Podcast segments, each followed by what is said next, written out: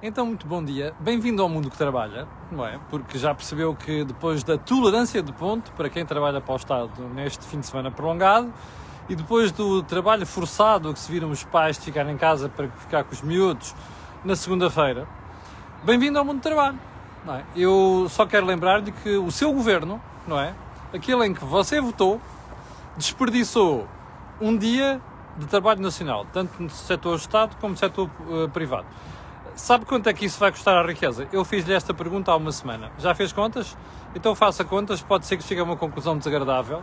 E já agora, como a brincadeira se vai repetir no outro fim de semana, hum, convinha que também você estivesse atento, porque estamos a desperdiçar capacidade de produzir riqueza no momento em que o país está roto. Percebe? Não tem outra expressão. Está roto, está de tanga. Bom, apesar de tudo aquilo que andam para aí a dizer. Boa notícia, quero começar isto já, porque recebi há bocadinho um alerta do Financial Times, acho eu, exatamente, acho que foi do Financial Times. Então é assim: UK becomes the first Western country to approve a COVID-19 vaccine as regulator authorizes shot developed by BioNTech and Pfizer. Ou seja, aquela vacina da BioNTech e da Pfizer em parceria já foi aprovada pelo regulador no Reino Unido, o que significa que se pode começar a vacinar de seguida. Isto é uma excelente notícia. Eu recordo que as primeiras aprovações estavam esperadas mais para o final deste ano, para o final de dezembro. Portanto, boa notícia. Vamos ver como é que isto reverbera nas próximas horas em matéria de eleitoralismo barra populismo, percebe? Com, uh, vai, vai ver que de certeza tem os líderes políticos a saltarem para a carruagem para dizer que vão fazer tudo e mais alguma coisa. Bom, período de ordem do dia, a morte de Eduardo Lourenço. Um, de realçar, uma pessoa que pensou Portugal. Nem sempre estamos de acordo com tudo aquilo que ele disse. Ao contrário do que eu vi ontem pela, passar pelas televisões, os panegíricos foram feitos. Os grandes homens têm coisas boas, têm coisas más, como quaisquer uns. E, e, e há coisas que, do pensamento de Eduardo Lourenço que são questionáveis, no mínimo. Portanto, Uh, mas fica feita a referência à, morte de Eduardo Lourenço, claramente uma das figuras incontornáveis da cultura portuguesa, particularmente durante o século XX e parte deste século. Uh, ponto seguinte. Um, Novum, Novum, N-O-V-U-M, parece que já começou a fazer vítimas em Portugal. Não, não é uma doença, não é um vírus, mas pode ser uma pandemia não uma pandemia do ponto de vista de vírus, mas uma pandemia provocada pela falta de senso das pessoas. Então, o que é que é isto? Parece que um conjunto de pessoas que já trabalharam numa empresa, salvo ver o Telex Frio, não sei quantos, anda para aí a propor esquemas financeiros em pirâmide. Esquemas financeiros em pirâmide costumam terminar mal. É tudo uma questão de tempo, percebe? Uh, parece que já fez vítimas na Madeira. Um, nunca é demais dizer às pessoas: atenção, o juizinho, uh, se lhe parecer demasiado bom, é porque exatamente isso, é que parece demasiado bom e não é verdadeiro. Ok? Não se esqueça de uma coisa: você pode sempre ligar para o Banco de Portugal ou ir ao site do Banco de Portugal ver quem é que está autorizado a fazer ah, ofertas deste tipo de produtos. Ok? Não é deste tipo, produtos financeiros.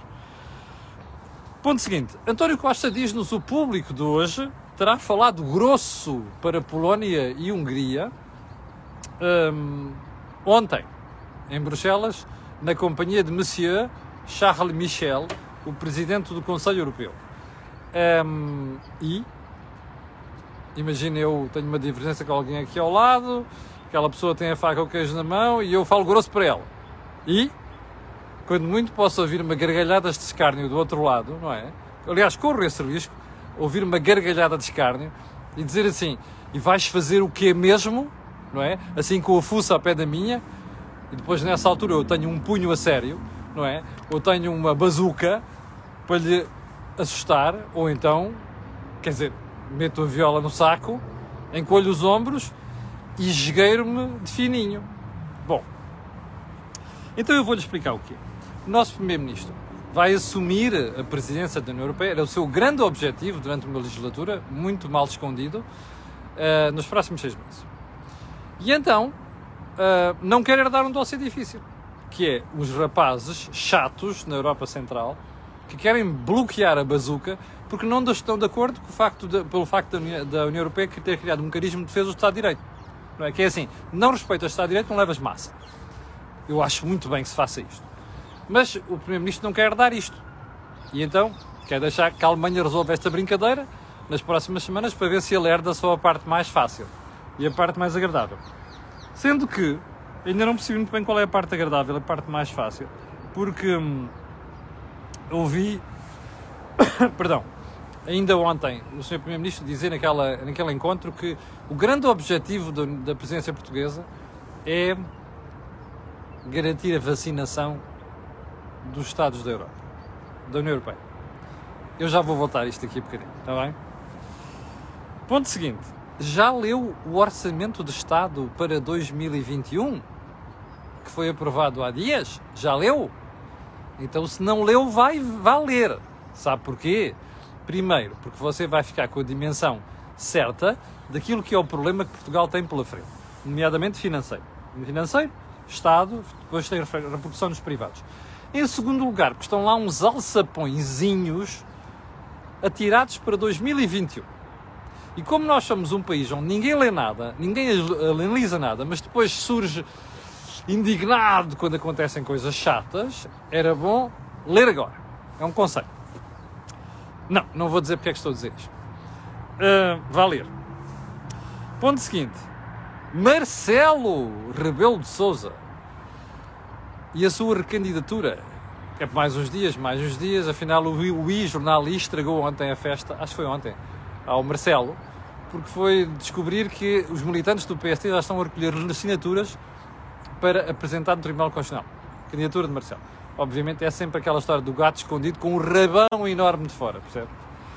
Uh, ponto seguinte também, ponto seguinte nada. Ah, vamos então para a agenda de hoje, já com 7 minutos, e para dizer que já sabíamos que íamos ter um Natal diferente. Ficámos ontem também a saber que não vamos ter festas de final do ano. Tudo isto igualmente pela boca do nosso primeiro uh, António Costa. Já reparou a conversas que nós estamos a ter há praticamente três semanas. O governo apertou as medidas para poder relaxar um bocadinho no Natal, mas já percebeu que vai dar bota e, portanto, já disse também que no final do ano, se calhar, ainda vai ser mais apertado do que no Natal. Portanto, pode guardar isso para si. Aliás, há uma citação de António Costa no final deste programa de hoje em que confirma exatamente isto. Primeiro ponto da agenda de hoje, a OCDE, a Organização para a Cooperação e Desenvolvimento Económico, ontem pôs, porque ontem foi feriado em Portugal, não foi feriado no resto do mundo, nomeadamente na Europa. A OCDE ontem pôs cá um relatório cá para fora que diz duas coisas completamente diferentes. A primeira é que, afinal, a economia este ano vai cair menos do que se pensava. Vai cair 8,4, chegou-se a pensar em 9,5. Hum, é bom sinal, ainda bem. Quanto menos cair, menos riqueza nós distribuímos e mais fácil será recuperar depois nos próximos anos. Mas uma coisa é certa: é que assim como melhora a previsão para este ano, piora a previsão para 2021. Percebeu bem? 2021, o ano em que o governo põe as suas maiores esperanças, o ano da presidência da União Europeia por parte de Portugal, é um ano que vai ser um ano mais difícil do que se pensava, segundo a OCDE. Bom, eu já sei que deste lado vai sempre haver gente a dizer ah, mas você não esqueça, aqueles rapazes fazem sempre previsões muito feias, muito chatas e depois não se cumprem, e a coisa vai correr bem, e o diabo 4. Bem, eu desejo que sim, Aliás, já há vários, há muitos episódios de FMI e OCDE falharem previsões para a economia portuguesa. Mas eu vou-lhe dar aqui alguns números para você perceber a divergência, porque é uma divergência grande, ok? Então é assim. Vamos começar pelo PIB, produção de riqueza.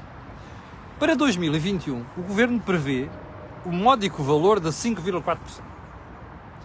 Sabe quanto é que prevê a OCDE? 5% de crescimento. 1 0,7. É quase três vezes mais, é menos.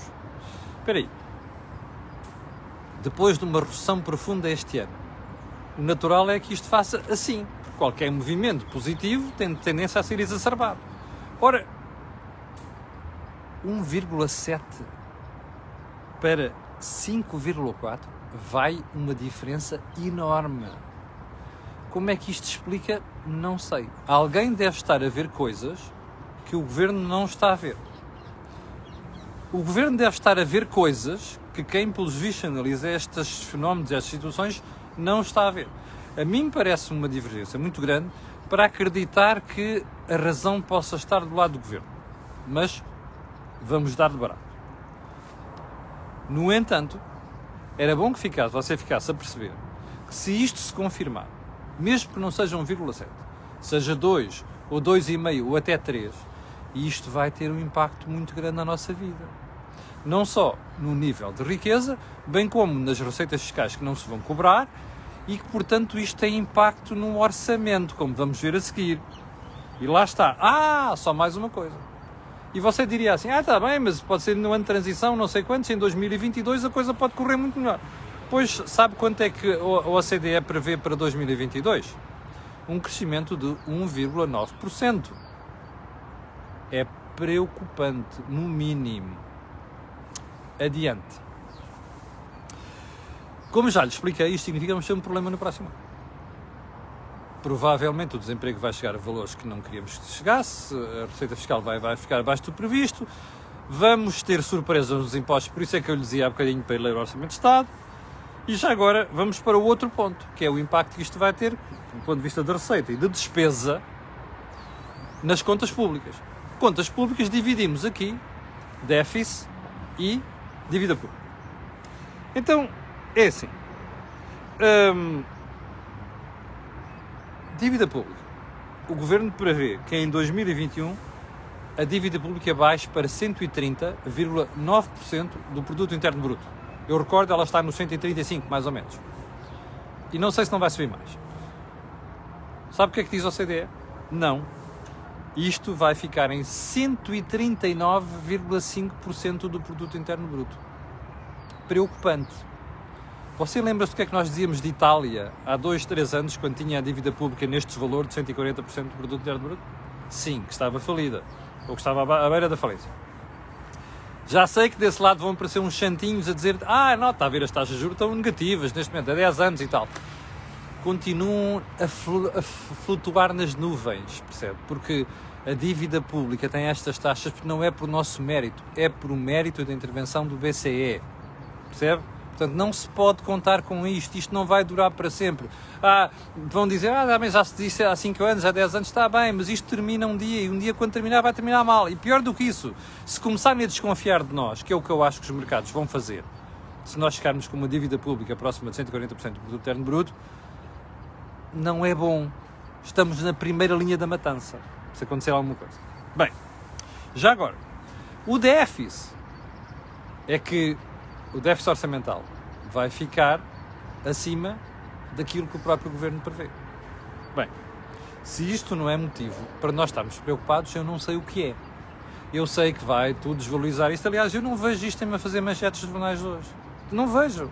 Sinceramente, percorra os jornais hoje, desde os generalistas, ok? Até mesmo aos jornais de economia. Olha, o público traz Eduardo Lourenço. O I traz Eduardo Lourenço. O JTN traz Eduardo Lourenço e infectados com Covid-19, que têm de pagar adiamento de exames de condução. O, o de Correio da Manhã traz Costa proíbe festas de Ano Novo. Uh, o Diário Notícias traz alunos de, alunos de letras estão a ter aulas no chão e nas escadas da faculdade via online. Isto é um bom exemplo do Estado que o Estado deixa ficar a educação pública, não é? Educação pública. Dá nisto. Bom, mal gerido.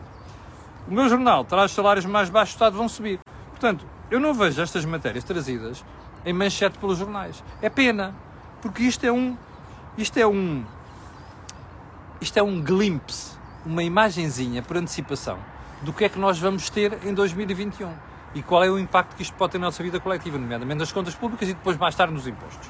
Bom, vamos para outra matéria, em matéria de dívida pública. E porquê? O IGCP, que é o Instituto de Gestão do Crédito Público, que é quem gera a nossa dívida do Estado, um, vai fazer hoje uma tentativa de troca de obrigações. Então eu vou-lhe explicar.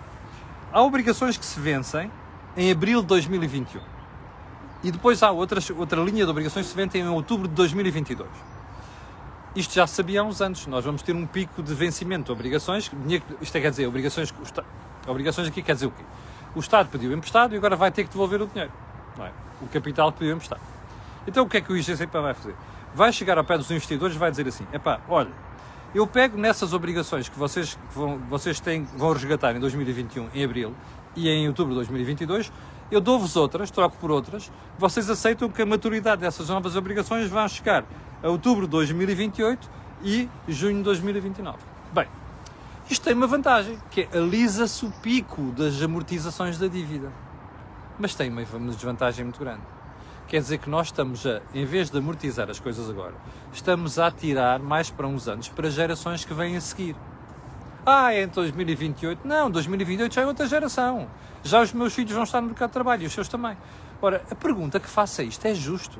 Eu sei que isto tem um objetivo hum, nobre, que é alisar aqui o pico dos, dos, dos, das amortizações, mas caramba, nós estamos a fazer isto há vários anos. O que nós devíamos estar a fazer era a, a, gerar poupanças para amortizar a dívida.